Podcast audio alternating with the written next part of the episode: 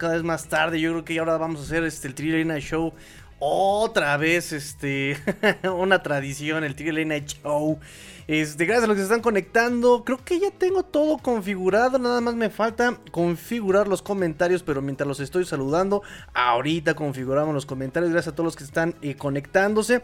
Eh, gracias a los que se han estado suscribiendo. De verdad, muchas, muchas, muchas gracias. Y vamos a ver si funciona. Ahí están, ya funcionan los comentarios. Master, ya me piqué un ojo. Ay, Dios, ya me piqué un ojo. Este, ¿cómo estás, amigos? César Cruz, perdón. Vamos a poner el chulo, que es lo que me faltaba. Dije, algo me falta, pues es el chulo ganador. El chulo ganador muchachos. Por cierto, gracias a los que están comentando, pero también te recuerden que tenemos la rifa, chicos, rifa, todavía tenemos boletitos para este chulo. Me estaban diciendo que eh, no pueden muchos este martes, este martes, este sábado 18 no pueden muchos, entonces lo vamos a tener que pasar porque es puente. Vamos a pasar el, eh, nuestra reunión al siguiente sábado, chicos. Qué bueno que avisan, qué bueno que es lo padre de la fin familia, que, que entre todos opinamos. Entonces, pasamos la reunión a marzo 25 para entregar todos los premios, muchachos. Vamos a pasar, vamos a pasar todo para el eh, sábado 25. Sábado 25 nos vemos, ya saben, acá en la Ciudad de México y entregamos premios, por favor. Este, aparte en sábado cambiamos del 18 hasta el 25, ¿va que va? Muy bien, voy con comentarios amigos, nos dice Alejandro Jaciel Montiel Villidas, hola, al fin te voy a ver en vivo, let's go Dolphins, mira, primer comentario y ya este, lo leímos, claro que sí, con mucho, con mucho, mucho gusto, en verdad amigo Alejandro, qué bueno que este, que te conectes en vivo. Y gracias a todos los que nos están escuchando, incluso este diferido o este, acá por YouTube, incluso en podcast, también subimos el programa en podcast, entonces este, en todos sus, eh, en todos los gestores de podcast nos pueden encontrar como en podcast nos van a encontrar como seguramente Cuarta y Gol Dolphins todavía, ¿no? Porque eso nos presta el aparato todavía, este, Cuarta y Gol. Pero de ahí en fuera todo lo demás somos Let's Go Dolphins, muchachos. Así que gracias a los que nos escuchan en todos, todos, todos, todos lados. Nos dice eh, César Cruz. Por cierto, me preocupa porque no está. Es, es, es, es, manifiéstate, manifiéstate, amigo. Es, es, manifiéstate. ¿Dónde andas? Este, em, en lo que llega es, es. sí, ya le ganamos a nos dice Alejandro. Eh, nos dice César, aquí nos encargamos de sus actividades. Mientras, por favor, no se les olvide el bonito like. Nos dice César Cruz, por favor, no se les olvide el bonito like, el efective, el poderoso. El poderoso es como la firma, ¿no? La poderosa. La ponderosa, no se les olvide, no se les olvide el like, el share también, por favor, muchachos. Gracias a todos los que se están conectando, chicos. Vamos aumentando, fíjense qué padre que aunque es este bastante tarde, eh, se están este todavía conectando y eso me da este mucho mucho gusto en verdad, eh. La verdad es que me da mucho gusto. Eh, nos dice Rubén Ramírez, "Uy, empezamos fuerte, amigo Rubén, empezamos fuerte." Nos pregunta nuestro amigo Rubén, "Ya es miércoles en Cancún. Buenos días. Miércoles en miércoles en Cancún?" ¿En serio? Ah, caray, fíjense, les acabo de mandar a mi señora madre ya Cancún, se las encargo mucho allá en Cancún, muchachos que viven allá en, las, tierras mayas. Este, les encargo mucho a mi madre. Pero fíjense, entonces ya, ya, ya es miércoles por allá, qué buena onda, muchachos. No, pues vamos a empezar bien el día. Vamos a empezar bien el día. Entonces, hablando de los Miami Dolphins, Juan Pablo nos dice. Eh, ¿Sabes algo de Melvin Ingram? Me pregunta eh, Juan Pablo si sabemos algo de Melvin Ingram. La verdad es que todavía no sabemos nada de Melvin Ingram. De hecho, por ahí tenemos chisme cetáceo, chisme sabroso. Tenemos por ahí algunas este, pues, notas sobre chismes que tenemos.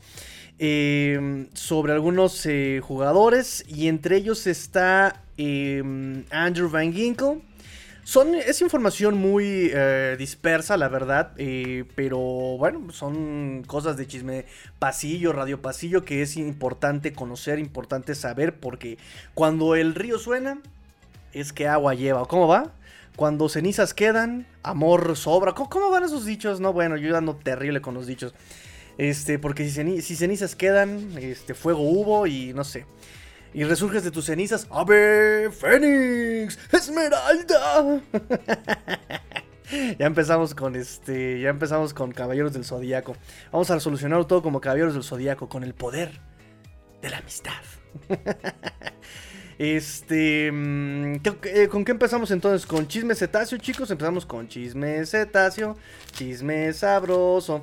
Nos dice eh, este Adrián, Master Adrián, dice, eh, me quedé con las ganas de ver llegar a Foster Morrow, pero ¿por qué crees que ya no vaya a llegar? ¿Qué de plano crees que no haya todavía oportunidad de que llegue Foster Murrow acá a los Dolphins como Tyren.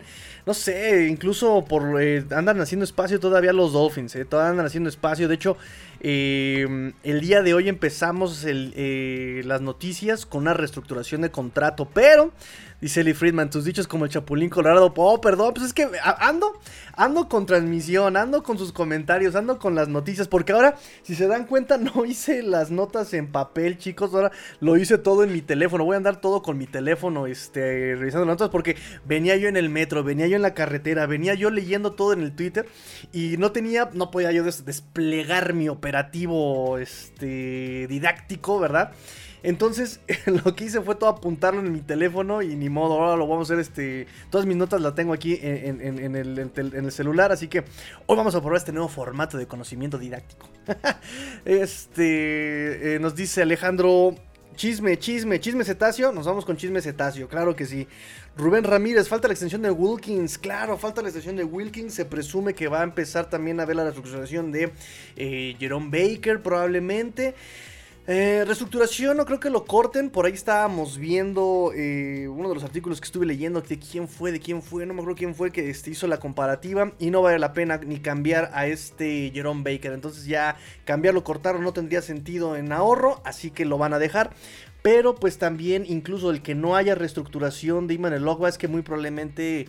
No quiero asegurarlo, pero si no hay reestructuración, y si no difiere su dinero a años posteriores, a años venideros, significa muy probablemente que no lo estés considerando para esos años venideros. Entonces, ¿cuál sería um, la lectura? De el, no moverle ese dinero es que probablemente lo puedan cortar, cambiar, ¿no? Entonces, em, ¿por qué te vas a. Por, qué vas a, arreglar ese dinero en los años venideros si no lo vas a. Si no lo vas a retener?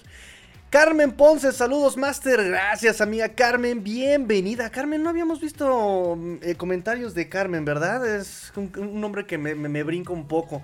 Si es tu primer, este... Si es tu primer programa, avísame, avísame, porque tenemos este, la tradición del delfín feliz, ¿no? de hecho, no sé si lo tengo en esta computadora. Ah, sí, aquí está. Nayata, bello delfín.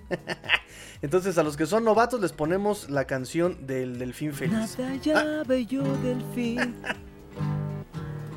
¿Qué rayos? Amagué, pero disparé bien nada más. ¿Dónde está? Baila, baila, por favor. Juega, juega con amor. Basta. Basta. Somos adultas. este. De hecho, lo tengo hasta mal puesto. De hecho, ni siquiera vi que lo tenía puesto. Qué loco. En fin, si son este. Si son novatos, ya saben que tenemos la canción del Bello Delfín. ¿Eh? Ok. salud, niñita. Déjenme ver, de hecho, dónde tengo su. Aquí está. Nayata, bello delfín. Ahí está. Más que un pez, eres para mí. Vamos con el chisme cetáceo. Vamos con chisme sabroso. Vamos con el chisme cetáceo, chicos. Y pues nada, número uno. Primer, primer y eso lo llevó a ganar un oscuro delfín feliz, dice. lo que tiene que pasar, lo que tiene que pasar un actor, muchachos, para poder llegar y ganarse un Oscar. Tiene que pasar por el delfín feliz. ¿Cómo, no? ¿Cómo? Claro que sí. Por cierto, le mandamos un este. Un abrazo. Yo sé que nos está viendo a Brendan Fraser. y le mandamos un saludo por su Oscar que se ganó. Por el Oscar que se ganó. De hecho, yo estaba más emocionado por el Oscar que se ganó Showround. Este. Actor de reparto. Porque uno es fanático de Indiana Jones, ¿qué les, qué les digo, no? Entonces, bueno, vamos con, vamos con el chisme cetáceo, muchachos, vamos con el chisme cetáceo. Pues número uno, fíjense que James Slater, James Slater, em, dijo, o por ahí estaba señalando, que una de las conversaciones que vio en el, en el Combine todavía de la semana pasada es que los vaqueros de Dallas se estaban arrepintiendo, se estaban arrepintiendo de haber dejado ir a Cedric Wilson eh, el off-season pasado, el off-season del año pasado. A lo que nosotros decimos, llévenselo, llévenselo. Cedric Wilson todavía eh, tenemos material para que se vaya, Cedric Wilson. no, y de hecho hablamos el programa pasado de las cifras, este, si se va Cedric Wilson. Y pues ahorro es ahorro también, ¿no? Ahorro es ahorro y se puede, este, lo podemos soltar. Si eh, los Dolphins todavía quieren ahorrar dinero, lo pueden andar, este, cambiando, ¿no? Les digo, el em, programa pasado también les había yo comentado justamente que, eh, pues, los Dolphins, eh, si lo cortan, si lo, si lo cambian, si lo cortan antes del primero de junio, tendrían que pagarle todavía 7 millones de dólares. Si lo cortan, eh, perdón, y ahorrarían solamente un millón de dólares. Si es después el corte del primero de junio, se ahorrarían 6 millones, ¿sí? Eh, ¿Qué miento? El dinero muerto sería de 6 millones y solamente ahorrarían 2 millones, ¿no? Entonces realmente como que no hay mucho, mucho movimiento ahí para los Dolphins. Si lo cambian, la cosa cambia. Si lo cambian, eh, los Dolphins estarían teniendo antes del primero de junio un golpe de 2 millones, pero ahorrarían 6. Y si lo cambian después del primero de junio, solamente les pegaría un millón de dólares y ahorrarían... Eh, fíjate, no, no, pues nada más les pega este, un millón de dólares en el 2023 si lo cambian después del primero de junio. Entonces ahorrarían 7 millones en 2023, ¿saben? Entonces, si los vaqueros todavía lo quieren, ¿verdad? Pues les podemos hacer una oferta, una propuesta que no podrán rechazar a los vaqueros de Dallas para que se vaya Cedric Wilson y podamos ahorrar ahí una lana. Por cambio, no por corte, por cambio, por cambio. Este, entonces, ese es el primer chisme cetáceo que nos está soltando Jane Slater. ¿Qué más tenemos en Chisme Cetáceo? El Chisme Cetáceo que yo creo que a todo el mundo le, gustó mucho y que pues ya muchos están descartando la posibilidad. Uno de los chismes cetáceos con el que empezamos, eh, y este me agrada la fuente de donde salió el chisme también, o que fue reforzado, fue Barry Jackson. Barry Jackson también nos dijo que los Dolphins andaban en pláticas con eh, Minnesota por Dalvin Cook. También se querían traer a otro oriundo, a otro oriundo de, em, de, de, Miami. Recuerden que es de por acá, de, de Florida, este Dalvin Cook. Su hermano James Cook también, obviamente, es de por acá. Eh, y andaban en pláticas, andaban en pláticas con los vikingos, pero que los vikingos eh, todavía no se decidían si se quedaban con este Dalvin Cook, si se iba, si lo cambiaban. Al final parece que eh, sí se lo van a quedar los, se van a quedar los vikingos a Dalvin Cook y por eso viene ya la contratación de los dos running backs que tuvimos el día de hoy, ¿no? Raheem Mostert y Jeff Wilson. Mm, spoiler alert, pero mm, ese era uno de los grandes chismes de que yo todavía no no, no, no, no me atrevo a descartar todavía. Todavía no hay nada oficial. Recuerden, amigos míos, que ahorita todo puede cambiar. Porque tanto lunes como martes fueron días de tampering, no es día de, agencia libre oficial. Eh, recuerden que los contratos se pueden firmar, incluso el de Jalen Rams y que ya está como súper apalabrado y que ya se confirmó NFL y todo puede cambiar eh, y puede no firmar. Ha pasado, poco, pero ha pasado. Porque la firma oficial es hasta miércoles, 16 horas, hora de Nueva York, 15 horas, hora de la Ciudad de México. Es decir, por ejemplo, a nuestro amigo... ¿Quién, quién, quién fue? ¿Quién fue? ¿Quién fue? Rubén Ramírez. A, él este, sería las 4 de la tarde. Y para nosotros en la Ciudad de México o hora del centro u hora del centro sería a las 15 horas las firmas oficiales muchachos. Entonces pues eh, todo, todavía todo puede pasar, todavía no descarto porque los Dolphins andan haciendo mucho dinero, andan tratando de liberar mucho dinero, mucho, mucho dinero para, para este 2023. Entonces hay que ver, hay que ver por qué. Otro chisme cetáceo, chisme cetáceo, chisme sabroso. Pues es que em, aquí ya incluye Andrew Van Ginkle. Andrew Van Ginkle. Fíjense que Andrew Van Ginkle, eh, por lo que también nos dice por ahí Barry Jackson, es que eh, sí tiene interés de varios equipos. Varios equipos tienen interés. Yamil Gutiérrez Ibarra, saludos Tigrillo. Saludos amigo Yamil, te mando un abrazo, abrazo, abrazo. Abrazo cetáceo con aletazo ahí. Nos dice Barry Jackson que em, parece que hay un equipo que, Andrew Van Ginkle fue a visitar un equipo, no mencionan qué equipo, que el equipo tiene mucho interés en eh, Andrew Van Ginkle y que en general hay mucho interés en otros equipos por firmar a Andrew Van Ginkle, pero él solamente fue a visitar a uno. También dice Barry Jackson que hay interés en los Dolphins por retenerlo, pero obviamente, obviamente no van a pagar mucho por Andrew Van Eagle. Obviamente. no van a pagar mucho por Andrew Van Eagle porque pues no tienen dinero, están reestructurando, eh, además pues ya tienes al titular en Chop, en Phillips. Entonces, em, pues eh, Andrew Van Eagle va a ser un casualty si no encuentra dónde quedarse, seguramente regrese más barato con los Dolphins, pero pues también Andrew Van Eagle lo comentamos muchas veces, Andrew Van Eagle está viendo que le paguen más, ¿no? Porque él sabe que aquí le van a pagar menos por ser backup de eh, Chop y Phillips, entonces eh, piensa, sabe que puede ser titular en algún otro equipo y va a explotar esa, esa posibilidad, ¿no? de Melvin Ingram, pues por ahí me preguntaba, ¿no? ¿Quién me estaba preguntando sobre Melvin Ingram? ¿Quién, quién, quién, quién me estaba preguntando? Eh, Juan Pablo, ¿no? Eh, JP me estaba preguntando sobre Melvin Ingram y no sabemos nada, ¿no? Incluso Barry Jackson hace la alusión, dice, pues ahorita los Dolphins necesitan traerse un safety veterano que pueda hacer este ahí backup de Jevon Holland y de Brandon Jones, porque pues Eric Rowe va a querer cobrar una lana. Eh, o a menos de que Eric Rowe requiera estar en los Dolphins con un salario discreto, ¿verdad?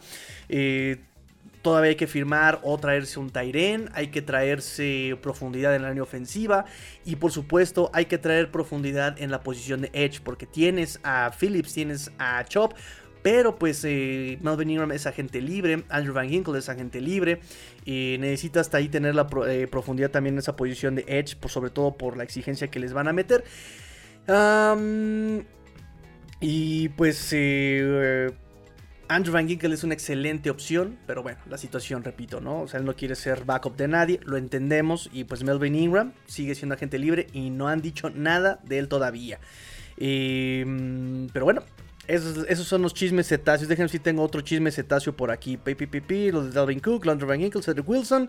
Y pues eh, ya, son los únicos eh, chismes cetáceos que tengo para ustedes el día de hoy. Porque yo sé que les encanta el chisme cetáceo. Les encanta estar. Ah, bueno, también eh, no quise hacer muchos pavientos de este, em, de este chisme cetáceo. Porque pues realmente ya con las contrataciones digo, no descarto que, algo pase, pero por ahí también estaban buscando ver qué es lo que estaban pidiendo los Chargers por Eckler, por Austin Eckler, em, que estaría genial que llegara, o sea, Eckler para los Dolphins en este esquema. ¡Ah! ¡Ah! El cielo es el límite, muchachos. pero no sé, todo eso no, no, no vino con tanta fuerza, no vino, vino hasta confirmado lo de Dalvin Cook, pero parece que sí se van a quedar los Vikings con Dalvin Cook y por eso ya los Dolphins como que se echaron para atrás y bueno, ya me quedo con lo que tengo. Em, y es interesante, bueno, ahorita lo platicamos, ahorita lo platicamos. Nos dice Julio César Lizardi, hola, buenas noches, Tigrillo, ¿tú crees que se traigan dos gordos eh, de línea ofensiva?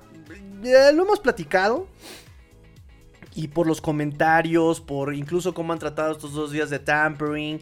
Eh, no se esperen grandes contrataciones en agencia libre de, de, linieros, ¿no? Yo creo que se los comentaba yo, si van a traer línea ofensiva, van a ser eh, un veterano barato, eh, versátil, no creo que traigan así como el gran movimiento, ¿no? Ya es tarde incluso, ¿no? Ya se estuvieron yendo por ahí varios linieros a otros equipos. Eh, ya hubo gente, hubo equipos que estuvieron reteniendo a su propio talento, ¿no? Em, y por las palabras de Greer, las palabras de McDaniel y como se están mostrando ahorita, yo creo que se van a quedar con lo que tienen, van a traer evidentemente profundidad, eh, pero para backup, no van a traer este quien se pueda ahí cobrar demasiado por lo que puede hacer, ¿no? Entonces va a ser movimiento discreto, Va a ser un movimiento discreto. Miguel Durden Cobain, saludos a toda la fin familia, tarde pero con sueño, ¿no? Pues no, no te vayas a dormir. No te vayas a dormir todavía, amigo. Miguel, todavía no. Rubén González Ibarra dice, hola mi estimado amigo, buenas noches, amigo doctor Rubén. Muchas gracias por su presencia, muchas gracias a todos por conectarse. Eli Friedman nos dice, ya cambia la hora en Estados Unidos, debería de empezar la agencia aquí en México una hora antes. Ah, ¿En serio? ¿Ya cambió la hora por allá? Pues igual, ¿eh? Igual, igual, igual, igual. Eso tengo que checarlo entonces, amigo Eli. Tengo que checar esa parte, fíjate. Eso lo tengo que checar. Eso es muy importante. Vámonos entonces con movimientos, chicos. Déjenme sus comentarios. ¿Qué piensan? ¿Les está gustando la agencia libre? ¿Les está gustando la magia de Chris Greer? A ver, muchachos, en serio. Vamos a dejar las cosas claras también. Eso de que yo le diga que al mago Chris Greer que es el mago, magazo y entonces ya saben que somos exagerados aquí, que somos medio sarcásticos. Entonces, eso del mago, claro que es sarcasmo, muchachos. También es este, como cuando le digo a Tua que es Tua bebé, bebé, es el Tua bebé. Es sarcasmo, muchachos. O sea, es una exageración, ¿no? No se lo tomen todo tan a pecho, ¿no? Creo que Ulises, por ahí, si me está escuchando Ulises en podcast o, aquí en mío, de repente siento que sí se enoja cuando le digo que, Chris Greer es el mago. No, hombre, pues esta vez la guasa, es el cotorreo, ¿no? Claro que Chris Greer no es perfecto, ¿no? No es perfecto. Chris Greer ha tenido sus errores.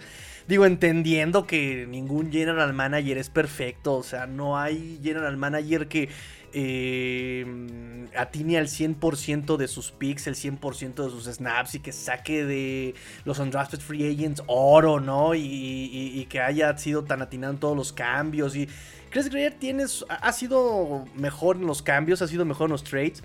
Ha tenido drafts discretos, tampoco han sido perfectos, pero pues ha tenido, ha tenido decisiones cuestionables. Por supuesto que ha tenido cuestiones cuestionables. Ahí está el mismo Hunter Long que ahora ya es parte de, las filas de los, de los Rams. Fue una decisión que dijimos, ¿what? ¿Qué, qué, qué, onda, no? Desde que fue la, la, decisión fue como de no entiendo por qué, algo habrá visto. ¿Es el reemplazo de Gesicki? No lo creo.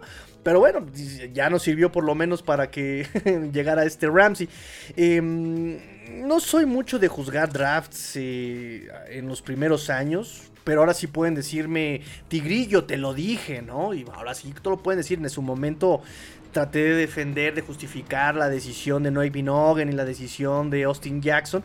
Em, pero ya después de cuatro años, pues claro que ahora sí ya pueden decirme, te lo dije, Tigre. Y esas, esas elecciones, se nos fue eh, Jonathan Taylor, se nos fue, ¿saben? Claro, claro, ahorita sí ya después de cuatro años, donde Austin Jackson ya te probaron de guardia, ya te probaron de tackle, ya del lado izquierdo, ya del lado derecho, y sigue siendo o sea, para hacer primera ronda me quedas mucho a deber, Austin Jackson. Y no solamente eso, cuando por fin iban a traer a un coach que te iba a desarrollar, cuando por fin ibas a tener la oportunidad con un esquema team friendly, te me lesionas, ¿no? Ah, hermano, ¿no? Entonces, no hay Binogany, no hay Binogany, también va a ser un misterio, un misterio, porque tiene buenas estadísticas, pero no confían en él y prefieren utilizar otro tipo de jugadores eh, antes que a este no hay Binogany para hacer primera ronda, pues evidentemente ya nos quedaste a deber. Porque simplemente, no porque seas un mal elemento, simplemente porque no has jugado. Punto. Los coaches no, no confían en ti, no has jugado. Entonces, pues son decisiones que evidentemente recaen en Chris Greer. Pero a final de cuentas, eh, Entiende Chris Greer las necesidades del equipo. Fíjense cómo el año pasado en una agencia libre, ya con McDaniel, que en teoría eh, trabaja mejor o, se comunica mejor con el general manager, pues eh, atacó las necesidades. Necesitamos ofensiva. Boom, Connor Williams. Boom, Teron Armstead. Boom, Tarek Hill. Eh, boom, Raheem Mostert. O sea, está atendiendo esas necesidades, ¿no? Se trajo wide receivers que seguramente pidió este McDaniel, River Craycraft, en Sherfield. Eh, y esta eh, apostó por la continuidad de la defensiva, ¿no? Y en esta ocasión, en este año, por lo que llevamos viendo apenas del tampering en estos primeros dos días, fíjense cómo eh, es como un poco opuesto, ¿no? Ahora está apostando por la continuidad en la ofensiva, trayéndose a, o más bien volviendo a firmar a Sofon Ahmed, a Wilson, a Mostert. Y por otro lado, está trayendo talento a eh, la defensiva, ¿no? David Long, este, Jalen Ramsey, o sea, ya ahora está tratando de entender esta parte, ¿no? las necesidades del equipo. Yo no tengo, no tengo tema con ese lado, ¿no? O sea, no es el general manager de. No, no es Spock, ¿no? El de, el de Jacksonville, no es, por ejemplo, el de Arizona que está vendiendo todo. O sea, ya hasta Murphy se fue, este cornerback de, Arizona también ya, ya se fue del equipo. Eh, ya quieren vender a este de Andrew Hopkins, o sea, que no tiene ni pies ni cabeza. Miami por lo menos tiene pies y tiene cabeza, tiene una intención, tiene un objetivo, se le entiende, ven los motivos, ves las motivaciones, ves. Entonces, sí, claro que decirle que es un magazo, pues claro que es sarcasmo, ¿no? o sea, claro que es como de. Vamos a, vamos a chacotearnos a Chris Greer. Eh, además, es la, e, era, era, el pretexto para poner la foto de Chris Greer ayer así con sonrisa picarona de ¿no? Hoy decidí poner en, en, este programa una sonrisa más profunda de Chris Greer, ¿no? Como viendo hacia el futuro, ¿no? Viendo hacia el horizonte, Chris Greer como de pon mirada de guapo, así como que no me doy cuenta, ¿no? Típica, mira, así como que, como que la fuerza es intensa en mí, no me doy cuenta, así, ese tipo de, de foto, pero claro que es sarcasmo, o sea, no es perfecto Chris Greer, pero no no es este no es malo, ¿no? Yo creo que podemos poner que Chris Greer ha sido bueno. Yo, yo le pondría la calificación de que ha sido bueno, de una escala del 1 al 10, yo le pondría un 7.5 y porque soy bien barco un 8.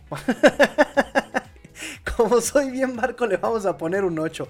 Pero pues es eso, soy bien barco, muchachos. Este, ahora por ejemplo, en Twitter me estuvieron atacando, muchachos, me estuvieron atacando, me sentí atacado por todos ustedes. Nada, no es cierto. Volvemos a lo mismo, la exageración.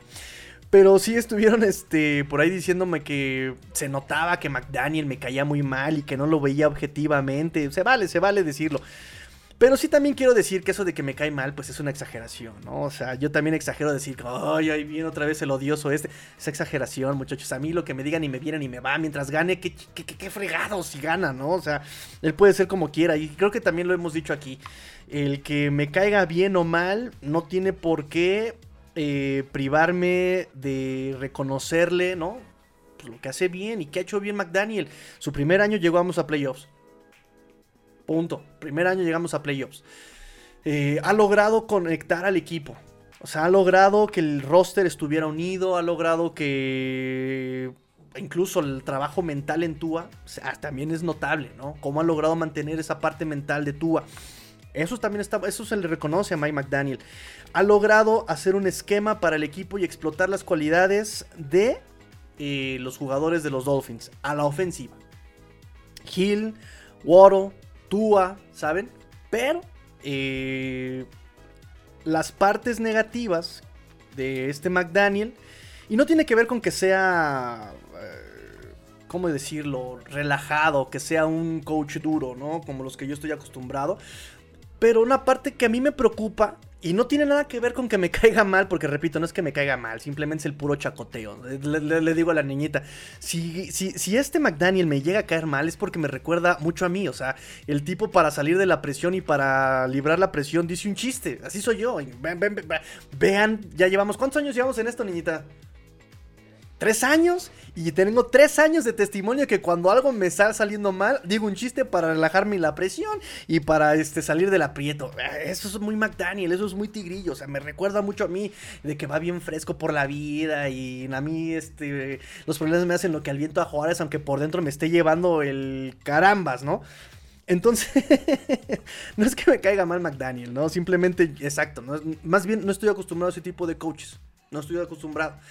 Mm, tenía miedo a que exactamente al estar en Florida con pura diva como Tarek Hill, pues eh, en algún punto el equipo se le fuera de las manos. No pasó, qué bueno, qué bueno, y eso se le reconoce a McDaniel. Pero, hablando objetivamente, y repito, sin que decir que me caiga mal y que ahora lo voy a exponer y ahorita voy a aplicar el McDaniel hater, no, simplemente sí tengo que mencionar que me preocupa, por ejemplo, que él siendo todo lo que se nos prometió, y siendo este gurú de la ofensiva y siendo todo este tipo de situaciones, em, sí me parece que me queda de ver en cuanto a la desarrollo, vamos a poner esta palabra, el desarrollo de un esquema para todos sus jugadores, ¿no? O sea, hizo un esquema para que brillara Tua, para que brillara Waddle, para que brillara Hill.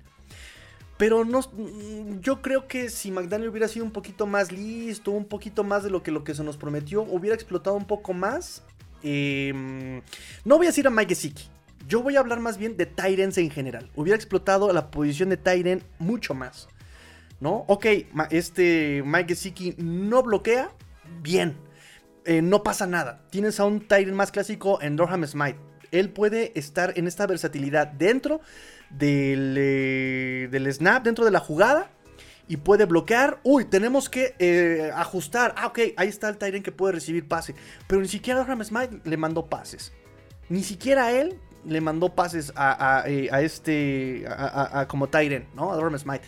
No, no, utilizó o no explotó a los corredores. ¿Sí? Es un punto importante. Si quieren, vamos a entrar un poquito en este tema. Porque firmamos otra vez. Bueno, firmamos como si yo hubiera firmado el cheque. Firmaron de nuevo a Raheem Monster. Dos años, 5.6 millones. Con 2.2 millones garantizados. le pueden llegar a pagar hasta 7.6 millones a este Raheem Monster. Con incentivos. Va a cumplir 31 años en abril. Este Raheem Monster. Fíjense, 86, 861 yardas. En este 2002, es, este 2022 es el mejor año de Raheem Monster. Fue el mejor año de Raheem Monster. 4.9 yardas promedio por acarreo. Es eh, número 11 NFL. 16 partidos, 14 titulares. El tema con él iba a ser la durabilidad. Incluso con la durabilidad. Jugó 16 partidos en la temporada. Se perdió también por ahí este, el de playoffs por lo del pulgar. Eh, pero bueno, o sea, fue un excelente promedio, 4.9 yardas promedio por acarreo. Ahora, Jeff Wilson, vamos con Jeff Wilson. El trato es por dos años y hasta 8.2 millones según Schefter. Va a cumplir 27 años también. Em, bueno, él tiene 27 años, perdón. Con los Dolphins corrió para 392 yardas, un promedio de 4.7 yardas por acarreos en 8 juegos desde que yo por trade. Y acuérdense que le dimos la quinta ronda 2023 a los 49ers por él en playoffs contra Buffalo, 23 yardas, 23 eh, eh, yardas hizo en acarreos contra Buffalo en semana, bueno, en la de Wildcard. Pero entonces vean este punto que es a lo que voy con McDaniel. Fíjense el promedio de yardas de Wilson y de Mustard. 4.7 y 4.9. Ahora, eh, tuvo muchos menos acarreos, pero tuvo un promedio de acarreo por, de 5.3 yardas por acarreo. Entonces, eh, Dolphins fue el equipo número 31 en intentos de acarreo. O sea, abandonaste el acarreo. Número 25 en yardas por acarreo. Y número 18 en eh, yardas por... Eh... Ay, aquí ya repetí la cifra. no me funciona este sistema de anotarlo todo aquí en el teléfono, muchachos. Mira, aquí lo tengo hasta números rojos. Entonces, no es posible no es posible que McDaniel, es lo que me preocupa, no haya desarrollado ese juego terrestre cuando lo hizo en San Francisco y sabemos lo que es capaz en San Francisco. Aquí con Dolphins lo abandonó. Hubo partidos que se podían haber ganado corriendo la pelota, no lo hizo. Hubo partidos que se podían ajustar dentro del, del partido, no lo hizo. Eso es lo que a mí me preocupa de McDaniel. Y no es que me caiga mal, es un hecho, no ajustó. Hubo partidos que se perdieron por esos detalles de los que él está encargado. ¿Sí? Esos ajustes, ese play calling. Eh, y no es que me caiga mal, pero tiene que mejorar mucho. Yo desde que llegó, una frase que recuerdo mucho es, McDaniel es un genio ofensivo y lo que tú quieras, pero las responsabilidades que va a tener ahora son muchas y es muy distinto a lo que hacía en San Francisco. Y esa era mi preocupación. Se notó, ¿Cuántos castigos pre-snap tuvo? Porque no mandó bien la jugada. Se nos dijo que incluso Tua en ese partido de la primera semana contra Patriotas mandaba las jugadas porque McDaniel se tardaba y para no tener retraso de juego Tua decía, a ver muchachos, pues vamos a mandar esta, ¿no?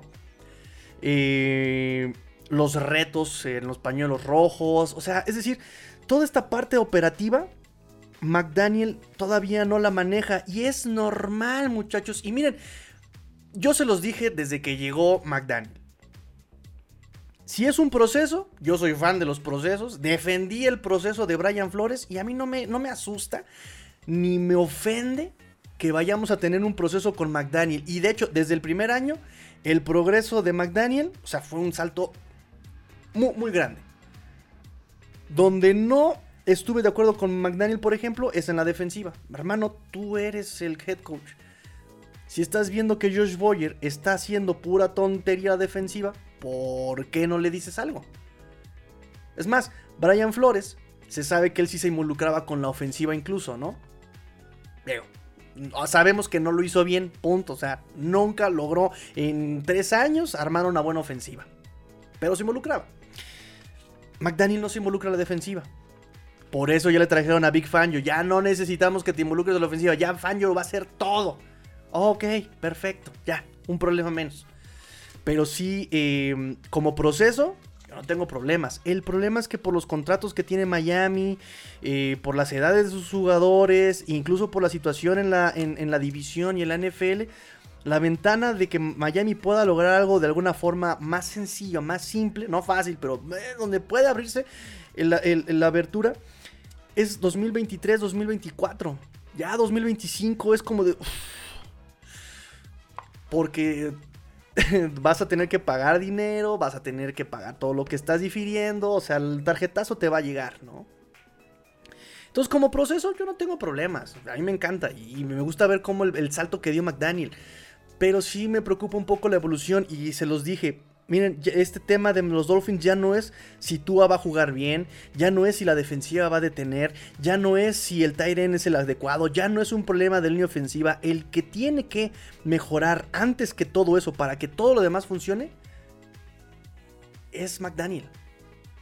McDaniel es el que va a mandar las jugadas, McDaniel es el que va a tener el que todo funcione desde el head, desde, desde la caja de cocheo. A ver, la defensiva no está funcionando, a ver la ofensiva qué está pasando. Danny Crossman no me están regresando las patadas, la situación de campo, ya se está cansando mi equipo, este se le murió la mamá al aguador, eh, hay que estar atento ahí, el reloj, la situación de jugada, la situación de campo, la posición de la posición, o sea, tiene que estar en todo y tiene él que mejorar, o sea, si, si el equipo tiene va a dar el salto, va a ser por McDaniel. Y de verdad, no me malentiendan, no estoy diciendo que McDaniel sea o vaya a ser un mal head coach o lo odio y voy a, voy a exponerlo. Pero no podemos negar que ese es el punto. McDaniel es el punto de unión de todo. Y si él mejora, todo el equipo va a mejorar. ¿No? Varios partidos se perdieron por McDaniel. Sí, por la defensa también. Pero McDaniel es el representante. A ver, Boyer no me vengas con tonterías. Es tercera y quince y mandas todos hasta atrás. Perdón, tiempo fuera. Boyer. ¿Qué pasó ahí, papá? ¿Qué pasó, Rey? ¿Qué es eso? ¿Sí? Contra San Francisco. Detalles. Pero esos detalles son de McDaniel porque además fueron detalles a la ofensiva. Si estás viendo que San Francisco se está juntando y es mejor defendiendo por el centro del campo, ¿por qué insistes en mandar pases al centro del campo? Y ya no estoy hablando de Boyer, no estoy hablando de equipos especiales. McDaniel, ¿por qué insistes en mandarle entonces pases a donde él es mejor? ¿Te diste cuenta que contra San Francisco, cuando empezaste a atacar el flat o cuando empezaste a atacar los corners, empezaste a avanzar más? ¿Por qué no explotaste eso? Contra Búfalo. Eh, pues, Viste que cuando empezaste a cargar la pelota, empezaste a ganar y empezaste a, este, a sobajar a Búfalo. ¿Por qué abandonaste el juego por tierra? Sí, sí, esa es la parte que no puedo negar. Y no es porque me caiga mal McDaniel, simplemente es lo que yo veo. Y me caerá mal que de repente se quiera hacer el chistín chistín en las conferencias, pero eso no tiene nada que ver y eso no va a negar que esto es lo que yo veo acá con McDaniel. Solamente quería acotar el punto, muchachos, ¿saben? Ese es el punto que quería yo acotar con respecto a, a este McDaniel. Voy con sus comentarios, chicos. ¿Ustedes qué piensan? ¿Sí me cae mal McDaniel y por eso lo veo mal y por eso lo quiero exponer? Porque también ah, me dicen mucho, ay, es que a Flores sí lo defendiste. No, también a Flores lo, estuve yo atacando. ¿Cuánto tiempo me, así me arranqué el cabello así, me jalé así los cabellos así? Ah, pero ¿por qué? ¿No? Ya están las transmisiones en vivo y de cómo hasta les decía yo, es que ¿por qué la ofensiva parece que hacen las cosas al revés, ¿no? O sea, también ataqué a, a Brian Flores, ¿no? En fin, vamos, voy con sus comentarios, chicos. Nos dice, nos dice, nos dice, nos dice Abraham. De Greer la mejor firma al momento para mí, la de David Long Jr. Puede ser un linebacker de 3 downs, un excelente precio. Ahorita vamos con eso, amigo Abraham, porque hay matices, hay matices. Alejandro Jaciet dice: Para mí, Greer es un coach muy bueno haciendo tratos. Debe ser un general manager. Por su parte, débil es al momento de draftear. Le han fallado picks del draft, por supuesto. Repetimos, en primera ronda. Jackson, Nick Binogany, ¿qué onda con eso, no? Pero también en terceras rondas ha tenido buenas este, selecciones, ¿no? Incluso por ahí en rondas tardías de repente también llega a tener ciertos chispazos. Y...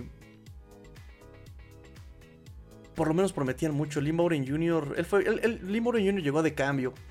Prometía mucho mal con Perry, por cierto, ¿no? También mal con Perry fue ronda tardía y prometía mucho ese morro y se paseó por la NFL dos años y ya después se, se retiró a terminar lo de.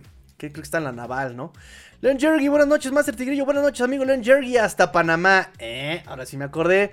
Nos dice Rubén González, me dijo un pajarito que el tigre tiene una foto de Mike McDaniel en la cabecera de su cama. Nada, ¿qué pasa? en mi cartera. No, niñita, silencio, niñita, nadie tiene que saber ese secreto.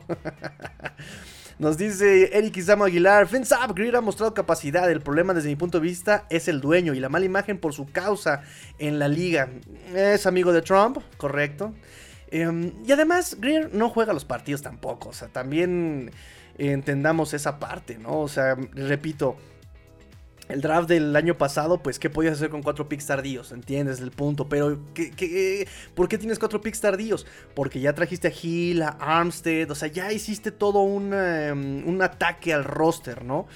Ya le tocaba ya a los jugadores y a McDaniel, repito, repito, o sea, para ser un equipo ganador tienes que tener esas tres pilares en la misma página, roster, cocheo y front office, ¿no? Entonces el front office cumplió, nos hizo de mucha ayuda, Armstead nos dio, fue de mucha ayuda, Hill fue de mucha ayuda, Connor Williams. Eh, ahora faltaba la parte del roster. El roster de alguna forma cumplió, ¿no? O sea, Armstead jugó lesionado y aún así se notó el nivel. Eh, Hill estuvo ahí todo el tiempo dentro y fuera del campo apoyando. Em, el problema nada más vino ahí con el cocheo.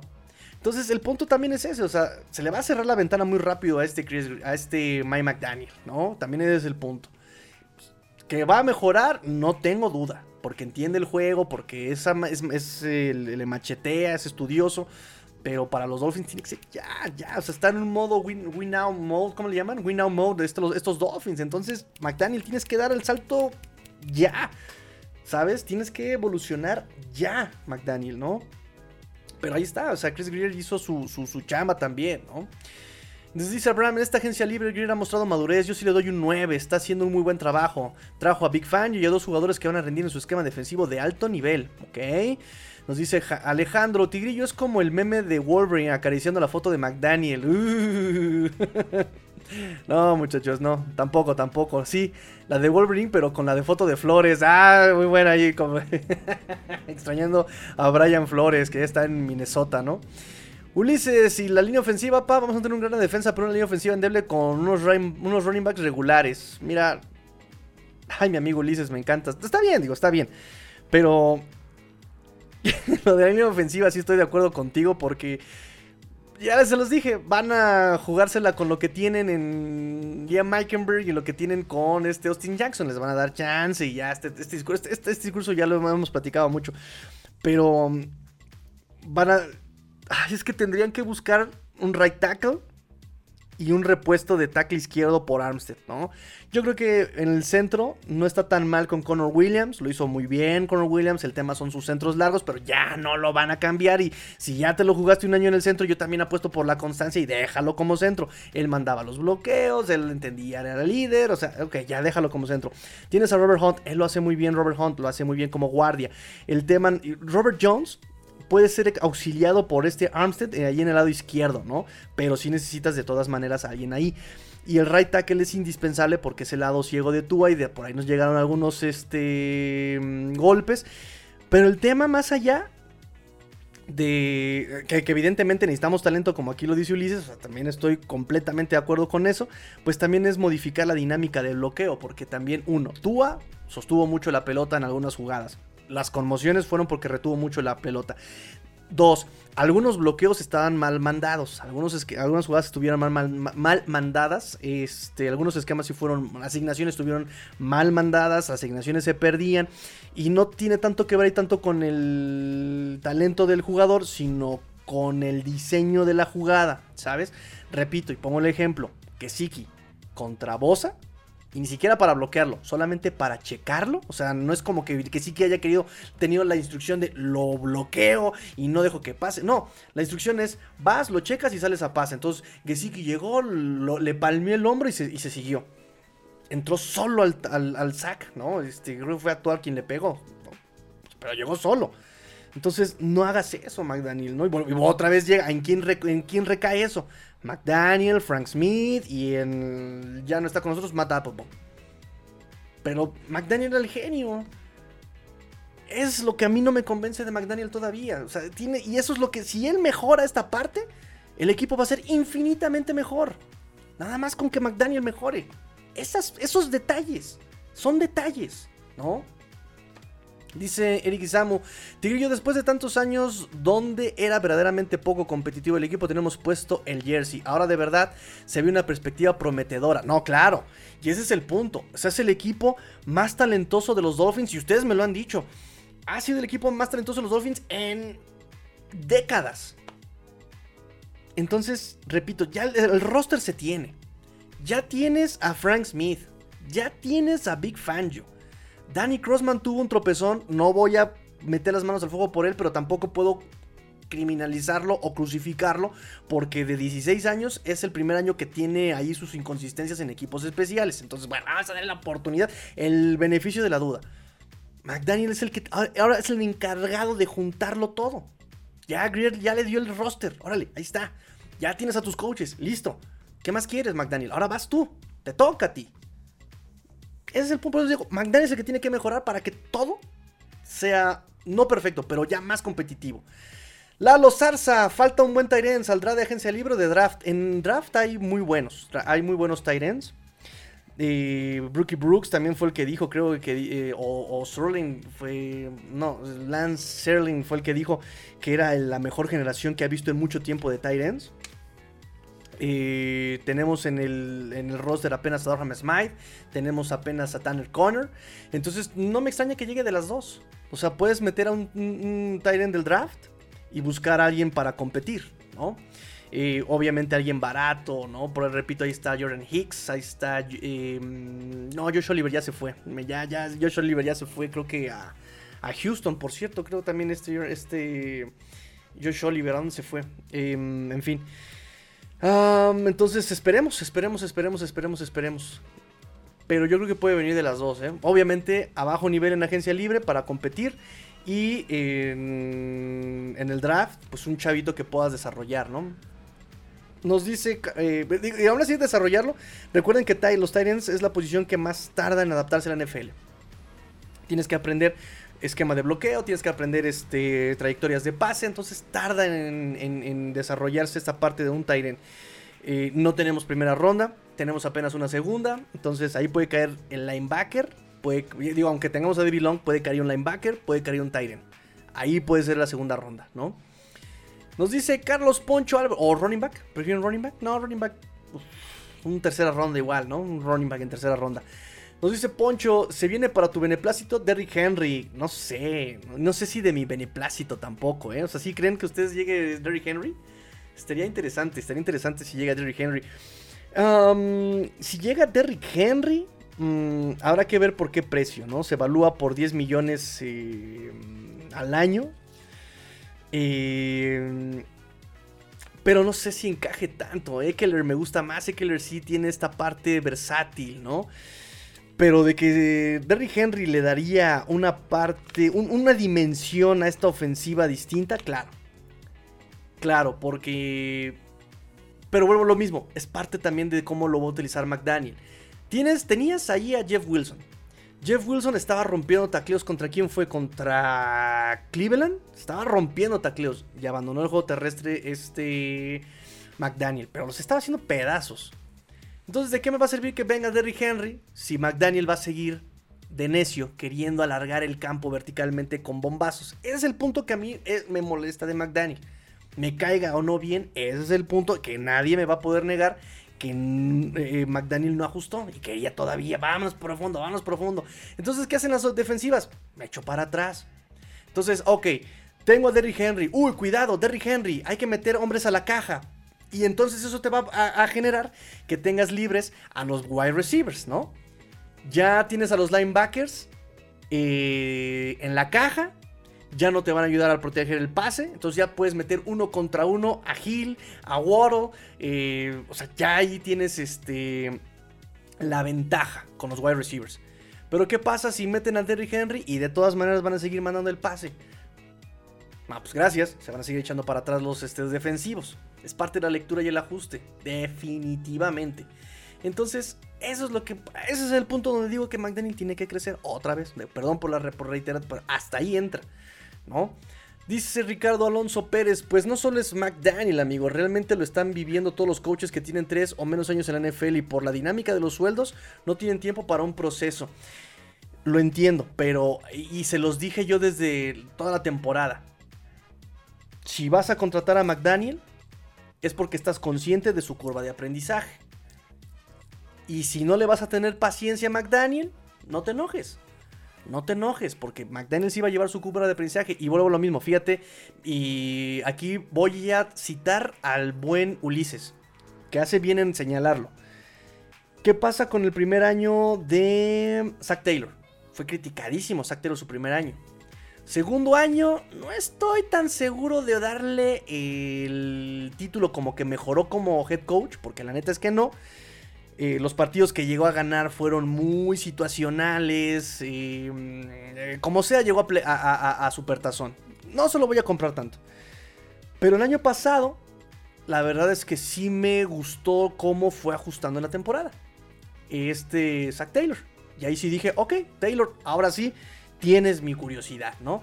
Primero yo borro reteniendo mucho la pelota, este, porque las jugadas estaban muy verticales, empezó a utilizar a su running back, empezó a utilizar eh, eh, trayectorias de levels, ¿no? Por niveles, ¿no? Del, nivel del, corto al largo. Entonces ya le dabas una opción más a este yo borro de leer, de una jugada más rápida, empezó a utilizar a su Tyren, o sea, empezó a ajustar. La defensiva también con el Narumo también empezó a ajustar y, eh, ¿sabes? Esta temporada le compré más a Zach Taylor el, el crecimiento, y aunque llegó menos que Super Me gustó mucho más el proceso de ese head coach. Tres años.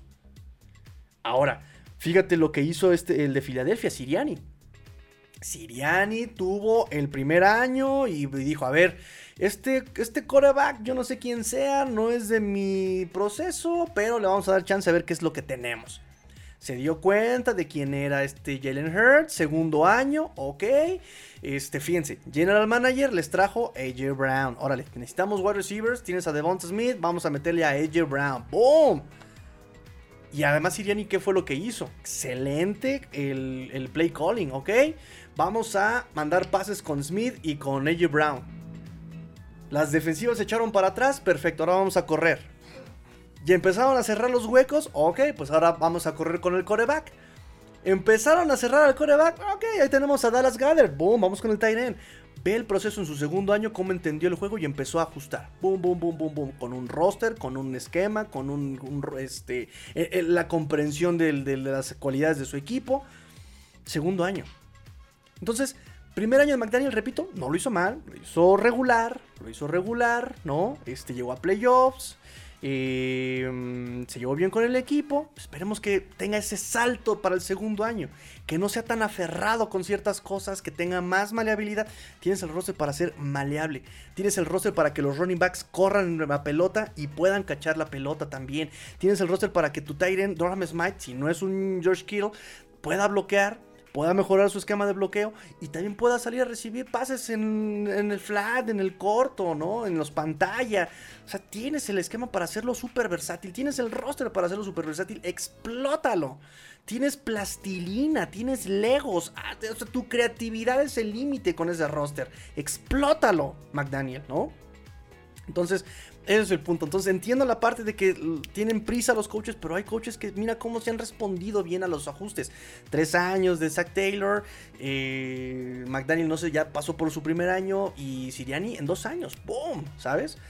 Nos dice Carlos Poncho, hablando ya en serio, Poyer, ¿te gusta? ¿Y es necesario? McDaniel ya pasó su año de aprendizaje. Eh, sí, es lo que dije, claro, exactamente. Mira, estamos conectados, Poncho. Poyer, pues también... Eh, Depende del precio, Poyer, ¿no? claro que Poyer puede aportar en el juego aéreo, pero no se compara con lo que hace Brandon Jones por el eh, disparando y aportando contra el acarreo, ¿no? Brandon Jones. Entonces dependerá del precio eh, por el que pueda traer. Ya le hizo ojitos, él quiere venir. Entonces vamos a ver, vamos a ver, vamos a ver. No le digo que no, pero no es un sí de ay lo que me cueste Poyer, ¿no? Es, el, es, es lo que lo que tengo con Poyer simplemente, ¿no? Por ejemplo, eh, la NFL tuiteó, ¿no? Así eh, publicó la NFL, miren esta defensiva, ¿no? Y ponen a este Xavier Howard, ponen a este Jevon Holland y a Jalen Ramsey. Y el pobrecito de Brandon Jones retuitea la, la, imagen con su manita como de no me olviden. Oigan, aquí estoy. Y yo ah, también digo, oigan, no se olviden de Brandon Jones. Brandon Jones es súper rápido. Brandon Jones tiene, es un buen eh, de tacleador. Eh, también empieza a tener ese olfato contra el acarreo, ¿no? Entonces, no, y ha mejorado. No es un eh, safety no fly zone como Jevon Holland, pero año con año ha mejorado su estadística contra el pase. Entonces, no me lo demeriten tampoco a mi Brandon Jones, ¿eh? Richard Alonso Pérez dice, si alguien demostró maestría sacando el jugo a un limitado roster fue Kansas City en el 2022. Por eso es campeón, gracias a la genial del cocheo Tigre y del indiscutible liderazgo de Mahomes. Pero fíjate también incluso cómo eh, exactamente tú lo dices eh, perfectamente, tienes un buen esquema, tienes un buen backup. Chad Heaney también hizo un partidazo contra, contra quién fue, contra Jacksonville, ¿no? Eh, cuando se lesionó Mahomes. pero también fíjense cómo Andy Reid en el, en el Supertazón ajustó dentro del equipo, dentro del partido. No solamente ajustó en la temporada, sino que también dentro del juego ajustó. Estás tirado para atrás, perfecto. Vamos a tirar este pase pantalla, vamos a hacernos de la pelota rápido. Porque también tengo mi coreback lesionado y no puede, este, no puede, no puede exhibirlo, no puedo eh, exponerlo. Vamos a tirar pases rápidos. Tengo a Juju, tengo a Isaiah Pacheco, tengo a Jerry McKinnon y con ellos vámonos, boom, boom, tirando la pelota rápido, boom, boom, boom. Es que el pass rush de Filadelfia, miren cómo me quedó de ver no pudo hacer nada del pass rush porque también el pass rush no tenía el tiempo para hacerlo. Cuando llegaba ya no tenía la pelota Mahomes. Para eso estaba diseñado el, esquema de, Andy, de Andy Reid. Cosa que McDaniel no hizo en la temporada 2022. Tengo una línea lastimada. No está Armstead. No está. Eh, no tengo tackle derecho. ¿No? ¿Sabes? ¿Qué voy a hacer? ¿Seguir mandando los bombazos? No. Tengo dos wide receivers súper rapidísimísimos que se deshacen de la cobertura tanto largo como en corto. Aprovechémoslo. Es más, tengo dos wide, tengo dos receivers. Este Wilson y Raheem Mostert son excelentes receptores. Bueno, Wilson tiró por ahí varias pelotas, pero está Sofon Ahmed. También él es wide receiver. Vamos a explotarlos. ¿Lo hizo? Ustedes díganme. ¿Me cae mal, sí o no? ¿Lo hizo? Y no tiene nada que ver con que me caiga mal Mike McDaniel, si es que me cae mal, ¿no? No lo hizo McDaniel, no ajustó esa parte. Él siguió empecinado en mandar pases largos, vámonos, vámonos, vámonos. Y si fue, vuelvo a lo mismo, vamos a decir que fue idea del coordinador ofensivo Frank Smith, ¿ok? Tú podrás decir misa, pero quien hace las jugadas, hasta eso, quien manda las jugadas a la ofensiva, se moa. Soy yo, ¿no? Entonces, a ver, a ver, a ver, algo no está funcionando, ¿qué está pasando? Ah, a ver, Vamos a ajustar. Ese es el punto donde tiene que evolucionar McDaniel. Entonces sí, demostró... Eh, y no siento que sea tan limitado el roster de, de Kansas, ¿eh? O sea, también son wide receivers que si no son explosivos, tienen lo suyo. Tienen lo suyo. Y los corredores también tienen lo suyo. Lo supieron explotar. No se vuelvo lo mismo. No se trata tanto. Y lo dijo el coach Rosado aquí en este programa también. No se trata tanto del roster del talento, sino de cómo lo utilizas. ¿no? Que es lo que decía yo de Brian Flores. ¿Por qué Brian Flores quiere utilizar a Miles Gaskin como si fuera Derrick Henry? No lo es. Falló y ahí están las consecuencias. ¿Sí? McDaniel, ahí te dejamos en la nota. Nakid nos dice, saludos Master Tower, pero seguro, like and share, gracias amigo Nakid. Oye Nakid, por cierto, que estoy eh, eh, eh, em, aclarando el punto, ¿eh? Este, porque sí vi que me tuiteaste ahí este, que no estabas de acuerdo conmigo. Digo, no es porque quiera ser yo radical. Nada más son esas dos, eh, esas dos partes de la moneda. Por un lado, McDaniel va a ser un, head coach bueno, sí. Pero para que, para que los Dolphins ganen, y digo estadísticamente en probabilidades, algo muy importante, la ventana es 2023-2024. Con eso no estoy negando que sea mal coach este McDaniel. No lo es, no es, mal coach. O sea, yo le pongo un, ¿qué les gusta? Un 7-5. Y, ahí sí con él no puedo llevarme al 8 como con Greer, pero sí le dejo el 7-5 para su temporada. Pero tiene que mejorar mucho en ciertas cosas. Sí, o sea, cumplió los objetivos de la temporada, que era llegar a playoffs, que era que Tua se viera bien, que era eh, mantener el equipo unido, eh, que era explotar las habilidades de sus jugadores. Sí, o sea, es muy bueno McDaniel. Pero va a llevar una curva de aprendizaje y yo no sé si Dolphins cuidado con eso, ¿eh? O sea, si tenga el tiempo para darle el tiempo de ese proceso, esa curva de aprendizaje, ¿no? Yo y, no y no me espanta, repito, no me espanta. Por mí, me gustan los procesos. Defendí a Flores en su proceso. Me gusta, obviamente, con lo que está en McDaniel, mucho mejor, ¿no? O sea, sí tiene. En su primer año fue mucho, mucho mejor que tres años de, Brian Flores, ¿no? Y ahora con Big Fangio, maravillosos, maravillas vamos a tener. Nos dice Alejandro, Mahomes disfraza muchos problemas del equipo, como fue Brady en su momento, pero los demás equipos no tienen un Mahomes y se tiene que trabajar más para lograr ser un equipo de supertazón y se puede lograr, claro que se puede lograr, claro que se puede lograr. Pero también no crean que se ganan un año o dos, o sea, también es prueba y error, prueba y error, prueba y error, prueba y error. Y repito, por la situación de los contratos de los Dolphins y por la situación del contexto en la división y en la NFL, en la AFC, 2023-2024, ¿no? A lo mucho. Entonces nada más es eso. Saludos tigrillos, esperemos que McDaniel sí vaya a progresar y aprenda a ajustar como se comentó en Twitter. También varios esperamos que Fangio ayude mucho al proceso. Por lo menos eh, ya no vamos a ver locuras como las que vimos con Boyer, ¿no? Y si obviamente no se va a involucrar McDaniel en la defensa, pues ya no tenemos esa, mm, ese, temor, ¿no? Como de ahora quién me corrige a Josh Boyer, ¿no? Ya Fangio ha sido un coach probado en todos los equipos. Ha, dejado de sus no sé cuántos años. Sus defensivas han sido top 10. Y, y, y, ojo, porque también este es el punto importante. ¿eh? Escuché un comentario, no me acuerdo de quién, y estoy completamente de acuerdo. No me acuerdo en qué podcast lo escuché. Pero fíjense, decía, ¿no?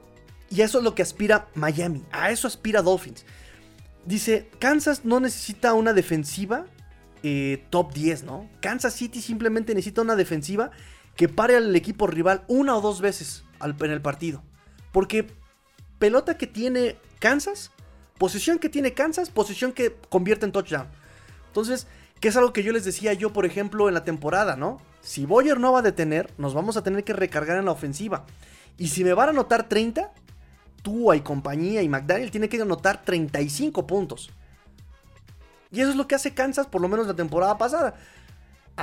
Se dejaba este. Cada que anotaba, cada que recibía la pelota el rival de Kansas, anotaba. Pero con una o dos posiciones que detuviera esa defensiva, McDaniel, eh, Mahomes ya tenía el trabajo hecho como de perfecto. Ya este tiene 7 puntos menos, vamos a anotar nosotros 7 puntos más. Y creo que eso simplemente eso tenía que aspirar Miami la temporada pasada.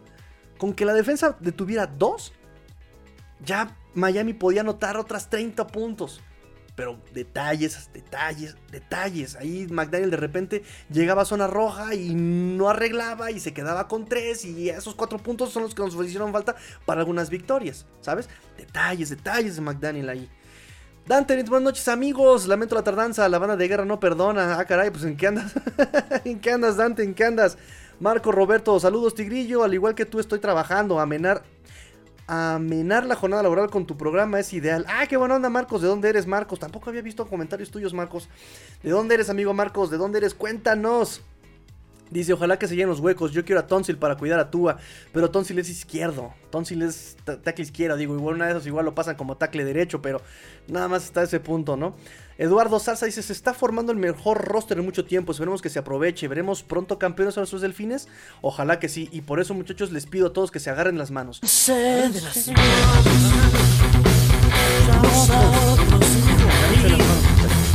Dice eh, Dante, Tigrillo, ¿qué posiciones ves que se vayan a cubrir para este draft? Contamos con estos nuevos movimientos, con, con estos nuevos movimientos de agencia libre. Todavía tenemos eh, running back, sigo insistiendo linebacker, necesitamos un linebacker, running back, linebacker y Tyren. En una de esas hasta un corner o un safety en el, por ahí pero esas son las posiciones que se tienen que atender en el draft, así en picks, segunda ronda, tercera ronda, Tyren, running back, linebacker. Eso es lo que yo veo. Dice Abraham, de tu crítica McDaniel te faltó decir que es un mitómano, miente como respira. En un solo año yo ya no le creo nada, por cierto. ¿eh? Mira, no le puedo contar eso porque también me parece que todos los coaches mienten, ¿no? Por ejemplo, algo que me gusta de Brian Flores es que no, decía mentiras, pero no decía nada. si no decía mentiras, simplemente se quedaba callado el buen Brian Flores, ¿no? Entonces es este. Y McDaniel sí. Eh, por ahí avienta el chistecito. Y de repente dice una cosa. Dice, no, el precio de la tortilla no va a subir. Y ¡boom! A las dos días sube el precio de la tortilla, ¿no? Entonces, nada, sí, cuidado con eso de McDaniel. Este dice Ricardo, la NFL manipula nuestros sentimientos porque permite coaches de laboratorio como McDaniel contra los de la vieja guardia que fueron jugadores. Y por esa falta de sensibilidad no pudo ajustar al instante. El buen McDaniel en partidos bravos que lo sacaron de su esquema y no me mal el chavo, es un aprendiz. Sí, lo que yo les dije, miren, se los dije desde el principio de temporada. Ojo con McDaniel. McDaniel tiene mucho que aprender. ¿Le van a tener la paciencia? Yo soy fan de los procesos. Pero ustedes le van a tener paciencia a McDaniel? Es la pregunta que les dejé yo en el off-season pasado están encantados con McDaniel, se vale, nos emociona, se vale, llegamos a playoffs, está bien. Nada más que tiene que evolucionar y tiene que evolucionar rápido. Dice Poncho, se acabó la era de Buffalo en la F6. Digo, duró, dos años. Por allá donde están tramando, ¿eh? Reestructuraron contratos de eh, Josh Allen. Reestructuraron contrato de Von Miller. Y todavía hoy reestructuraron contrato de Stephen Dix. Entonces, cuidado, cuidado, porque algo igual una de esas, este, ojalá la boca se me haga chicharrón, pero por ahí un es más, ni lo voy a mencionar, ni lo voy a mencionar lo que andan tramando, o lo que muchos piensan que están tramando los Bills para que no se vuelva realidad, pero eh, una de esas están tramando un movimiento bomba los, los Bills, ¿eh? Movimiento bomba, porque recuerden, los contratos, la agencia libre oficialmente comienza, pues, ya hoy miércoles a las 16 horas, hora de Nueva York. 15, eh, bueno, hay que revisar. Vamos a dejarlo así. 16 horas, hora de Nueva York. Es cuando empieza la agencia libre oficialmente. Eh, gracias a los que se están. Eh, gracias a los que se están conectando, chicos. Este. Pues se nos está acabando el programa. Así que voy rápidamente con las noticias. Porque ya ni comentamos las noticias, amigos. Jalen Ramsey eh, los Dolphins dan una tercera ronda, el pick 77 proveniente de los Patriots por Divante Parker. O sea, ahí es donde digo que es el um, alquimista, el alquimista Greer. Eh, y al Tyrant que entra su tercer año, Hunter Long por Jalen Ramsey. Punto con Jalen Ramsey. Em, pues dicen que ya ha bajado mucho su nivel eh, en estos últimos dos años. Estoy um, de acuerdo a medias, porque también si ha permitido pases este Jalen Ramsey fue mucho en cobertura personal. Y Big Fangio es más cobertura de zona. Y además está eh, apoyado por los linebackers. Entonces, ah, yo creo que aún así le puede sacar bastante jugo todavía a Jalen Ramsey. Y para lo que ha sido, yo sé que le pagas a un, a un jugador por lo, o lo correcto sería que le pagues por lo que va a ser y no por lo que hizo. Pero para lo que puedes hacer con Big Fangio y para lo que hizo este Jalen Ramsey, llevarse a Hunter Long y una tercera ronda que sacaste por Divante Parker es una ganga. Es una ganga. A mí se me hace que ahí fue un robo. Um, tiene 28 años, ex Florida State, ha sido primer equipo en All Pro en 2017, 2020 y 2021, o sea, es un All Pro. Pro Bowler en sus seis temporadas que está en la NFL. Solo se ha perdido tres juegos en las últimas tres temporadas. Eh, ganador de Supertazón en el 2021 con los Rams. Eh, ha tenido las mejores calificaciones de Pro Football Focus desde que llegó a la liga en 2016.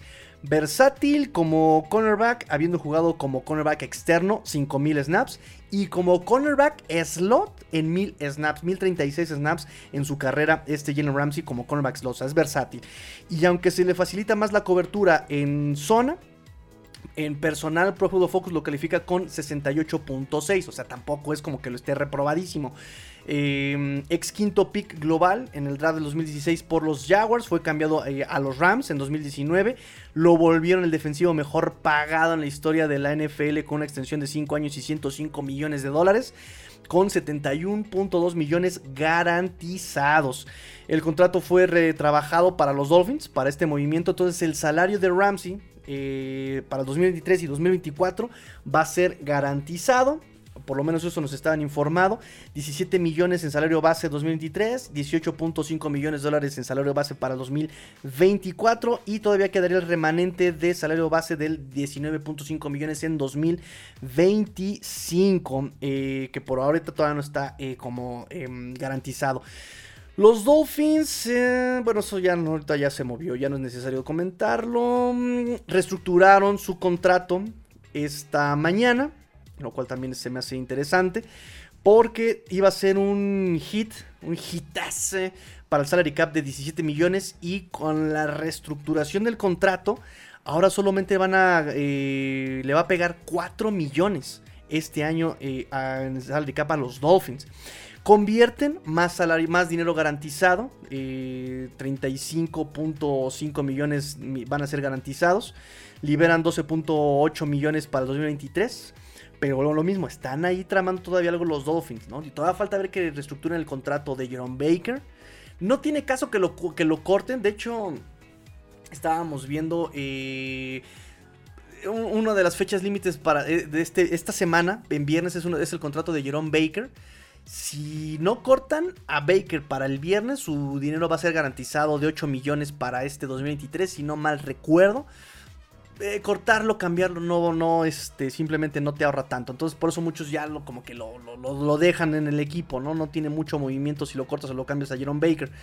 entonces, bueno, ahí está la estructuración de Jalen Ramsey. Em, para mí fue una ganguísima. Pero bueno, eh, llega también Mike White, 28 años, regresa a casa. Él es de Pembroke Pines, en Florida, que por cierto está ahí a unos kilómetros del Hard Rock Stadium un contrato por dos años y hasta, hasta 16 millones de dólares. Seguramente el contrato va a ser más en incentivos, en bonus, en, ¿sabes? Entonces se me hace también un, un buen contrato para Mike White. Es el tercer año que los Dolphins se traen a un oriundo de Florida como backup de Tua, ¿no? Primero fue este Reset, que era de Florida, Bridgewater, que era de Florida, y ahora se viene Mike White, ¿no? Entonces, este va a ser interesante. Ya había mencionado que él quería venir a los Dolphins, lo platicamos, lo dijimos. Eh, tanto, eh, él, dijo, ¿no? Tanto por métodos, pero motivos más eh, personales, egoístas, ahí es mi casa, ahí es Florida, ¿no? Ahí tengo mi familia, todo. Eh, y pues también por, el, por, métodos de fútbol, argumentos de fútbol, pues quiero estar con McDaniel, Hill, eh, Waddle, ¿no? Eh, ¿Cómo está Mike White? ¿Qué tal está Mike White? Con marca de 1 ganado, 3 perdidos. el año pasado lo califica por Focus con 61.3. Lo vimos bastante dinámico, se cargó al equipo varias veces eh, a los hombros, estuvo tratando de ganar partidos. 58.9% de sus pases completos, 1192 yardas. y pues la neta se vio mucho mejor que Zach Wilson el año pasado. No pudo terminar la temporada por una fractura de costillas que lo terminó de sacar eh, toda la temporada. De hecho, jugó con costillas rotas todavía. Ah, la semana siguiente intentó jugar con costillas rotas, pero los médicos no lo, no lo dejaron. Tres anotaciones, cuatro intercepciones, un quarterback rating de 75.7 Mike White. Drafteado por Dallas en la quinta ronda del draft 2018. Ahí estuvo en su practice squad durante tres años hasta que debutó en 2021 con los Jets. Tiene eh, ocho juegos en su carrera, siete titularidades. Ha completado en su carrera el 62.2% de sus pases y una producción de 2.145 yardas eh, eh, por, por, por, pase, por la vía aérea. 8 anotaciones, 2 intercepciones, marca de 2 ganados, 5 perdidos en su carrera. Y pues la neta es que lo comentamos aquí. Cuando me decían que coreback backup, yo les decía Garner Minshew, porque no creo que Mike White lo vayan a dejar salir de los Jets. Y ¡boom! Lo dejaron salir de los Jets. dije, bueno, para mí es la mejor opción. Porque pues también estaba en el mercado. Es que Garner Minshew también iba a querer ser titular. Y pues aquí obviamente ya tenemos a Papas Fritas, eh, Tua Tagovailoa. Y de los que quedaban, pues era la mejor opción. O sea, estaba Darnold, Dalton, Mayfield, Matt Ryan, Carson Wentz. Entonces era de las mejores opciones que había, ¿no? Entonces Mike White me parece, me parece la opción correcta para los Dolphins. Tiene talento que puedes desarrollar, se lleva bien con sus compañeros de equipo, asume la posición en la que va a llegar como coreback backup, no pierde la calma en momentos de presión cuando está jugando, juega duro, eh, las lesiones no le hacen, por lo menos no este, no, no, no raja con las lesiones. O sea, no se va a la banca por una uña, una uña enterrada, ¿no? O sea, él quiere seguir jugando. El punto malo de Mike White es que se le dificultan los pases largos. Entonces, si por alguna razón tiene que jugar Mike White, pues esperemos que ya otra vez volvemos a la misma tónica del programa. ¿En quién va a recaer el punto? En Mike McDaniel. Mike McDaniel tiene que ajustar el, esquema un poco, simplemente en cambiar las, las, jugadas a que no sean tan verticales, sino que esperemos sean un poco más eh, tipo Jimmy Garoppolo, ¿no? Jugadas Jimmy Garoppolo en pases no más de 15 yardas, ¿no? Que pueda rápido hacer su progresión, que pueda tomar la decisión rápido Mike White y tirar el pase rápido y lo pueda hacer bien Mike White en ese sentido. Digo, tampoco hizo malos partidos. Contra Cincinnati fue el primer coreback que en su primera titularidad se haya, junto con Cam Newton, eh, después de Cam Newton, logró más de 400 yardas en su primera titularidad. O sea, el único que lo ha logrado ha sido Cam Newton y Mike White. 405 yardas contra Cincinnati, 3 anotaciones, perdió. Pero no creo que sea tanto por Mike White, ¿no? Contra Chicago, 315 yardas, 3 anotaciones, perdió. Contra Minnesota, 369 yardas, perdió. Ahí sí tuvo dos intercepciones y cero anotaciones, pero perdió también. O sea, tiene números bien raros Mike White, tiene números rarísimos. No le beneficia nada el pase largo. Tiene más de 300 yardas en esos partidos y aún así perdieron, ¿no? Yo creo que incluso en ese partido contra Minnesota y contra Buffalo, eh, mucho recayó en el, en el, en el, en el, esquema, en el play calling. Eh, que por cierto ya no está ahí este LaFleur con los Jets. No estaba yo tan errado. Y pues por eso se me hace buena opción Mike White para, para los Dolphins. De hecho, se despidió de los Jets, agradeció a, los, a, la ciudad, agradeció a los fanáticos. Y miren lo que nos dejó también Mike White. Miren lo que nos dejó Mike White. ¡Oh! miren qué bello! Es mini Mike White, miren. Miren, ay, qué bonito. Y está usando una playera de los Dolphins. ¡Oh, cosita! ¿No te enamoras? ¿Te puedo llevar de llaverito Mike White? Mini Mike White. Repito, pues él es de, de, Florida, ¿no? Entonces su equipo predilecto habían sido los Miami Dolphins y no lo ocultó. Y así se ha ganado nuestros corazones Mike White. Pero esperemos que nunca juegues Mike White. Te queremos aquí, pero esperemos que nunca juegues en los Dolphins. O sea, que no tengas un partido como titular ni que entres en absolutamente nada. ok, este, ¿qué otra noticia me está haciendo falta? Ya comentamos este, Raheem Mostert. No, em, no, sí, ya mencionamos, ¿no? Raheem Mostert llega dos años, los dos llegan dos años. Eh, Mostert por 5.6 eh, millones, hasta 7.6 puede ser su contrato. Sí, ya hablamos de los running backs, ¿no? Que también, por ejemplo, es interesante el que sean dos años los running backs porque también denota el proyecto para lo que se está proyectando. Dos años, tanto Mustard como este eh, Jeff Wilson. Ahmed es un año, pero el mensaje es claro, ¿no? También incluso eh, David Long, que eso no hemos hablado. Dos años, 11 millones. Y miren, aquí hay eh, también opiniones divididas. por un lado, eh, dicen, por el precio no va a ser un linebacker eh, que sea titular, va a ser de rotación. yo también siento que no va a ser el único linebacker que va a llegar y no creo que sea el linebacker titular David Long por la cuestión de su durabilidad.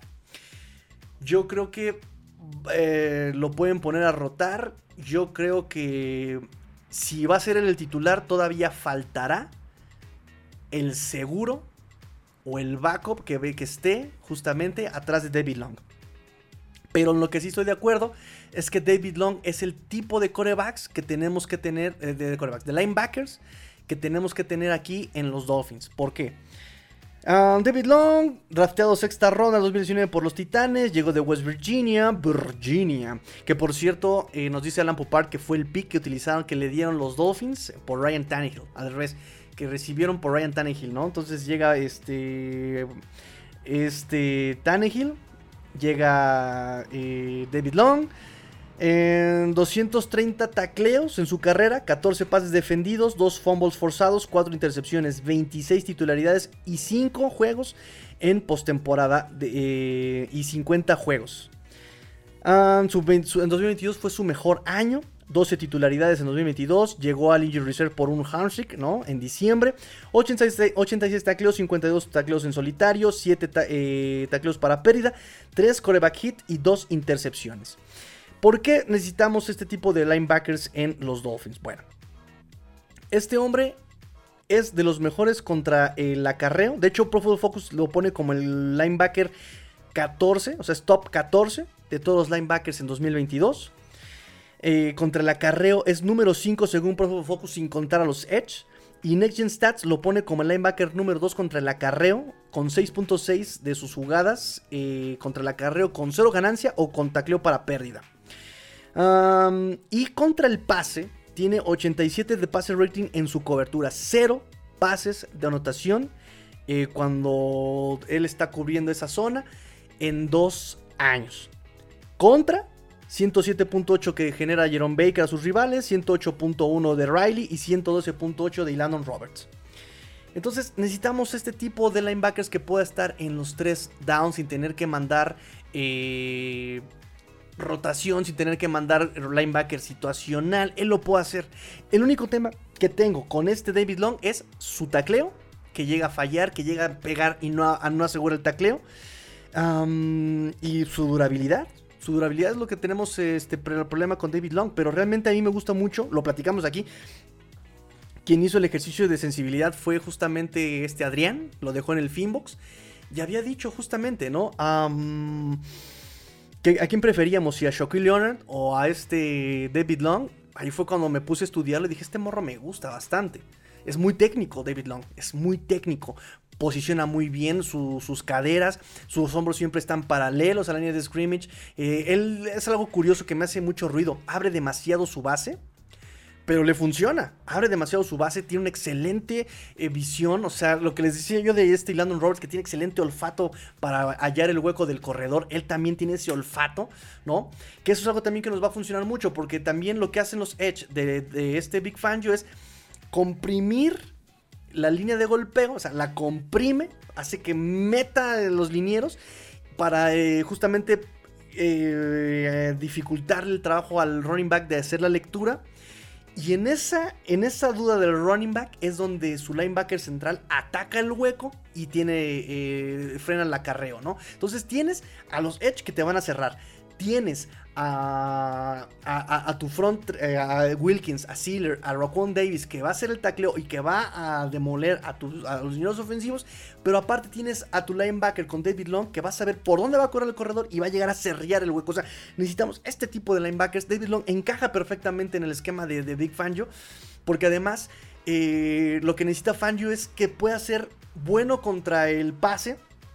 Long lo es, es rápido tiene buen este, trabajo contra el pase. Y no solamente eso, tiene jugadas con titanes desde que está desde el mic, así desde el central.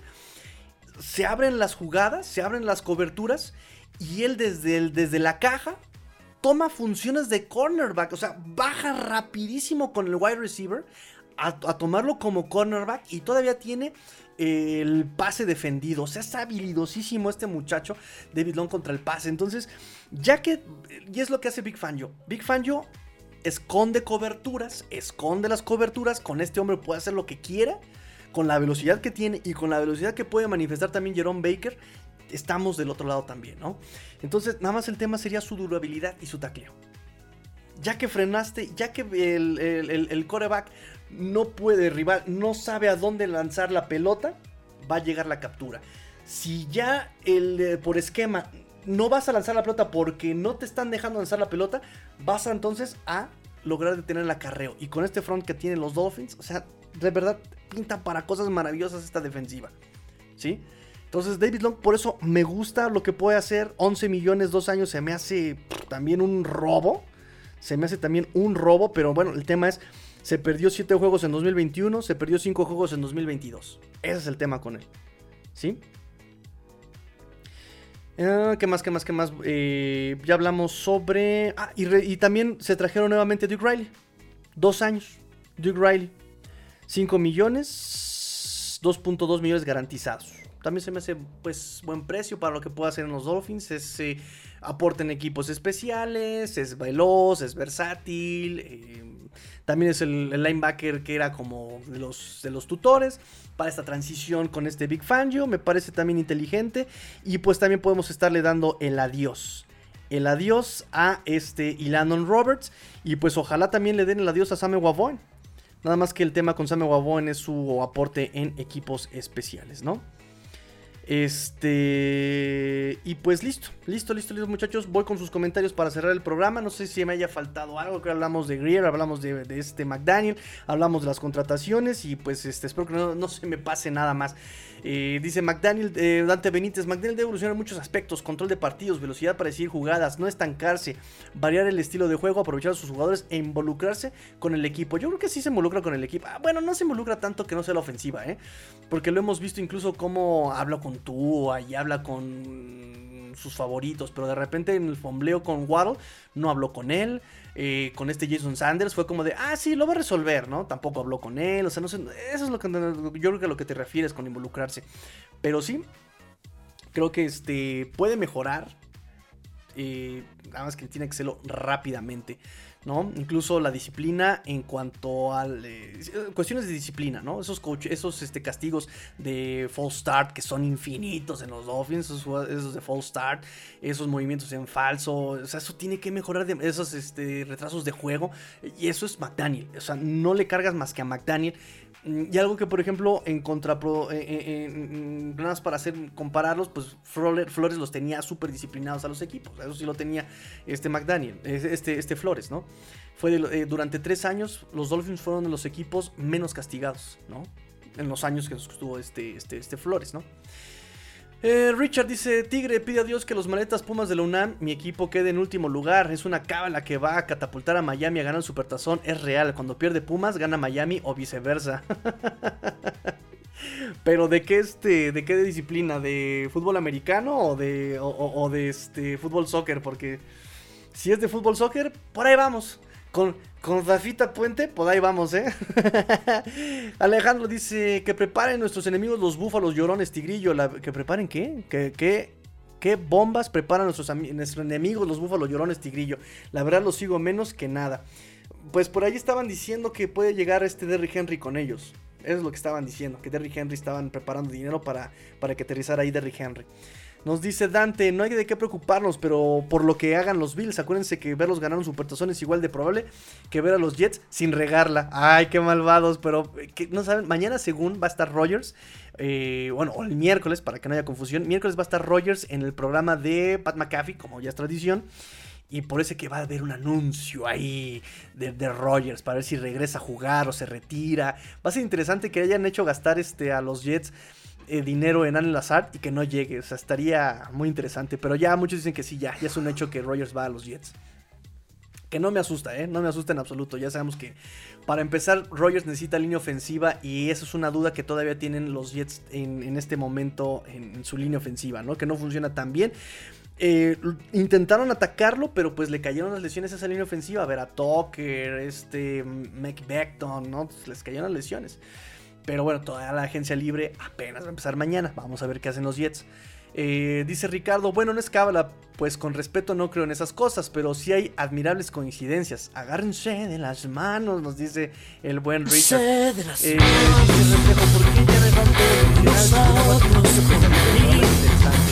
Ah, porque ah, estamos trabajando y ya no coincidimos en horarios. Es muy complicado, pero de hecho todos quieren hacer roundtable. Emilio, Watson, el chino, todos queremos hacer roundtable, pero no hemos podido coincidir en, este. Y además ahorita no había, como, no había como esa urgencia de noticias. Pero ya con la agencia libre, pues igual, ¿eh? Igual podemos este, hacer como un esfuerzo mayor en hacer un programa, ¿no? Nos dice Marcos Roberto, soy de la Ciudad de México. Lo que pasa es que pocas veces veo tu programa en vivo. Me gustó de Ramsey. Ah, qué bueno, mío Marcos, qué bueno, qué bueno, qué bueno. Bueno, pues aunque no sea en vivo, pero pueden dejar comentarios en el canal de YouTube, pueden dejar comentarios en. Tenemos redes sociales, muchachos. Tenemos, recuérdense que tenemos muchas redes sociales para que este comenten y, estén todo el tiempo en contacto con nosotros. ¿En dónde Aquí ya me acordé. Ya ni sé ya dónde, dónde vivo, chicos. Este, entonces dejen comentario también, aunque no sea en vivo, dejen comentarios aquí en este en el en el video, no pasa nada. Y este, yo trato de responder todos los que puedo y si no por lo menos les dejo un like de que, ok, ya lo leí, pero vengo en el metro. les dejo, les dejo, les dejo, les dejo las redes sociales amigos para que los, este, le den follow y todo el tiempo estén este, platicando. Eh, tenemos eh, ahí WhatsApp, Telegram, y pues que se hagan activas muchachos para ustedes, ustedes los que más le, la, red social que más utilicen, denle vida a estas redes sociales que fueron hechas con Amerts. Rubén González, que juegue tiempo basura Mike White, por favor, que ni juegue.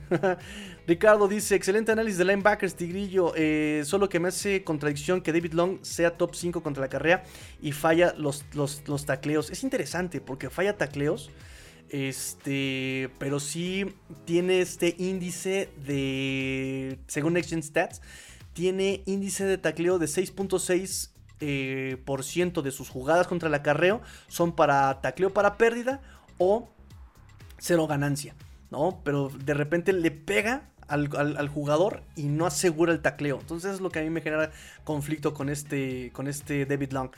Pero es muy instintivo, es muy rápido. Y cuando yo, o sea, cuando sí asegura el tacleo, pega durísimo David Long.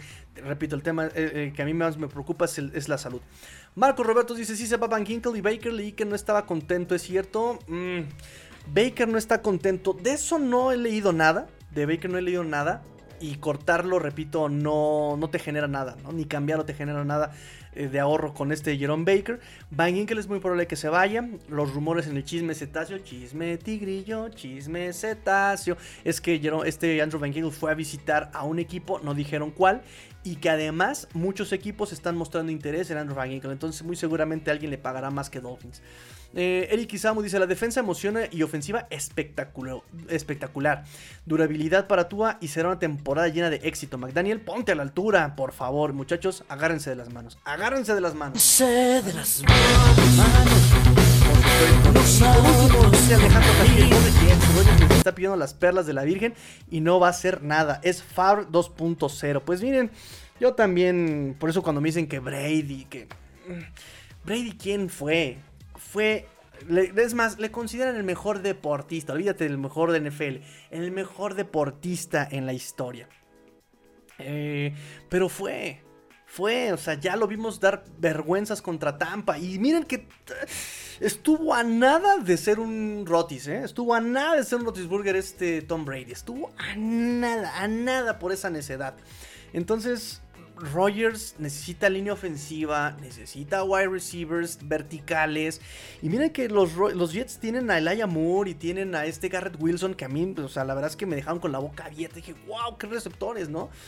Eh, estuvieron produciendo con este Zach Wilson y estuvieron produciendo con Mike White. Y es lo que les decía yo al chino. O sea, creo que tus Jets perdían más por el esquema que por el roster, por supuesto, ¿no? Aún con este Zach Wilson podías haber ganado este, partidos, ¿no? Digo, también Zach Wilson entró en un modo como de flojera, como de, ah, pues me vale Mauser, ¿no? Uy, no lo encontré, vuelo la pelota. Uy, ¿sabes qué? Pues pico el balón, ¿no? También Zach Wilson entró en un en un estado deplorable mental, ¿no? Este, por eso con Mike White pues, se pusieron las pilas los jugadores, usaron playeras de Mike White cuando él era el titular y cuando no iba a ser titular, se ponían playeras en apoyo de Mike White, o sea, em, pero sí tienes excelentes wide receivers y todas les pides que traigan a alguien Lazard, dices, ok, ok, ¿no? Y todo su pliego petitorio de este Rogers, ¿no? Y me traes a Mercedes Lewis y me traes a no sé qué esas historias también de jugadores que quieren todo y se ponen de divas no terminan bien y no terminan bien mucho menos con los Jets. Los Jets sí de plano no, no, no tienen esa, ese toque, ¿no? Pero bueno, muchachos, ahora sí terminamos el programa. Creo que abarcamos todo lo que pasó lunes y martes. Eh, yo creo que miércoles va a haber programa para ver lo que sucedió en miércoles, para retomar el ritmo de lunes, miércoles y viernes. Este. Entonces yo creo que miércoles va a haber programa. Jueves yo creo que no. Miércoles, viernes yo creo que sí. Y este. ¿Qué más? ¿Qué más? ¿Qué más? ¿Qué más? ¿Qué más? ¿Qué más? ¿Qué más? Ah, voy a ver si el jueves podemos hacer un space en Twitter. Es que ya no confío en Twitter. Ya con tantos movimientos que está haciendo Twitter, la verdad es que ya estoy tratando de depender menos de Twitter. Porque una de esas se vuelve loco Elon Musk y termina quitándonos el Twitter. Este o nos, hace, o, nos anda cobrando por hacer este, publicaciones en Twitter. No sé, muy tonto. participen en la rifa. Participen en la rifa. Esta semana tenemos Chulo y Balón Aqua. Se van en combo, muchachos.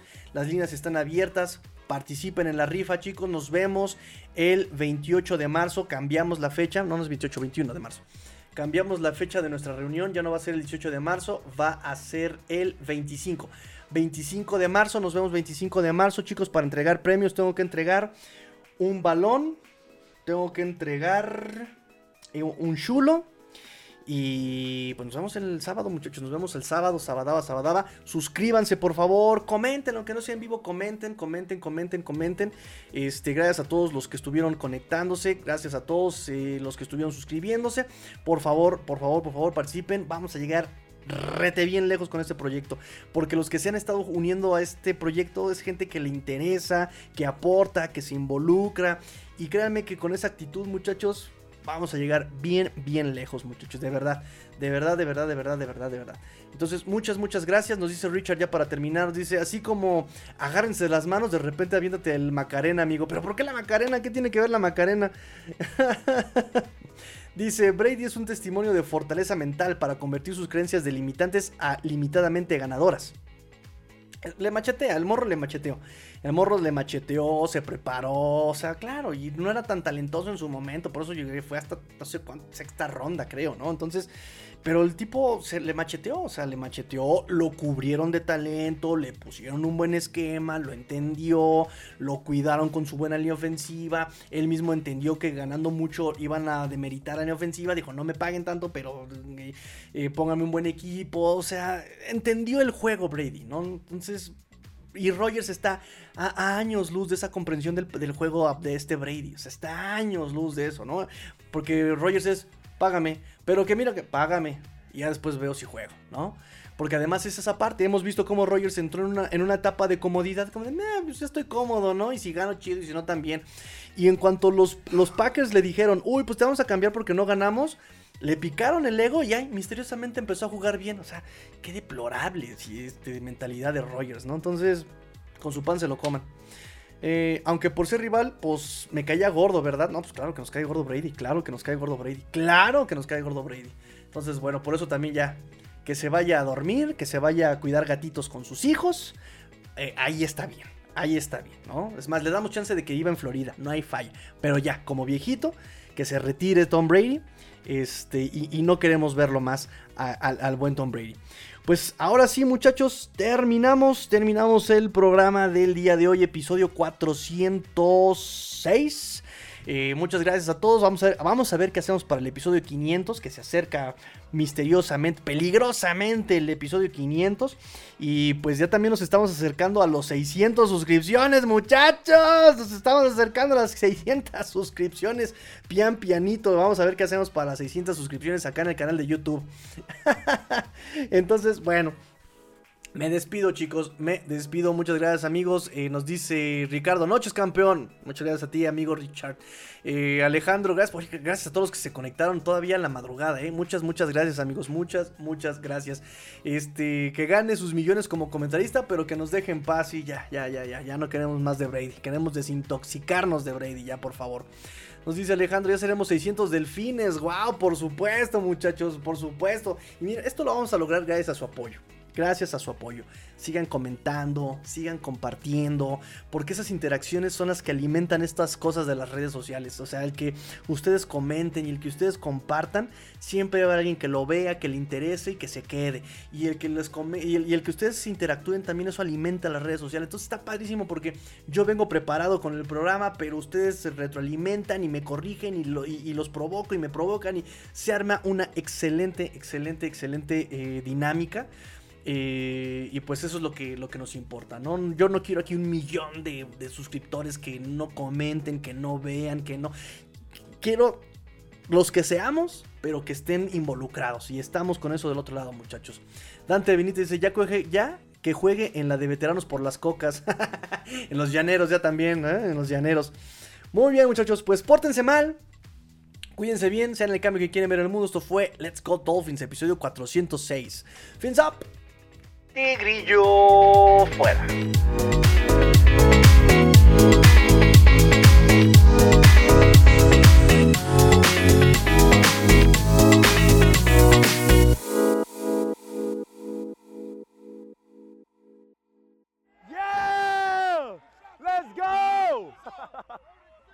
Let's go!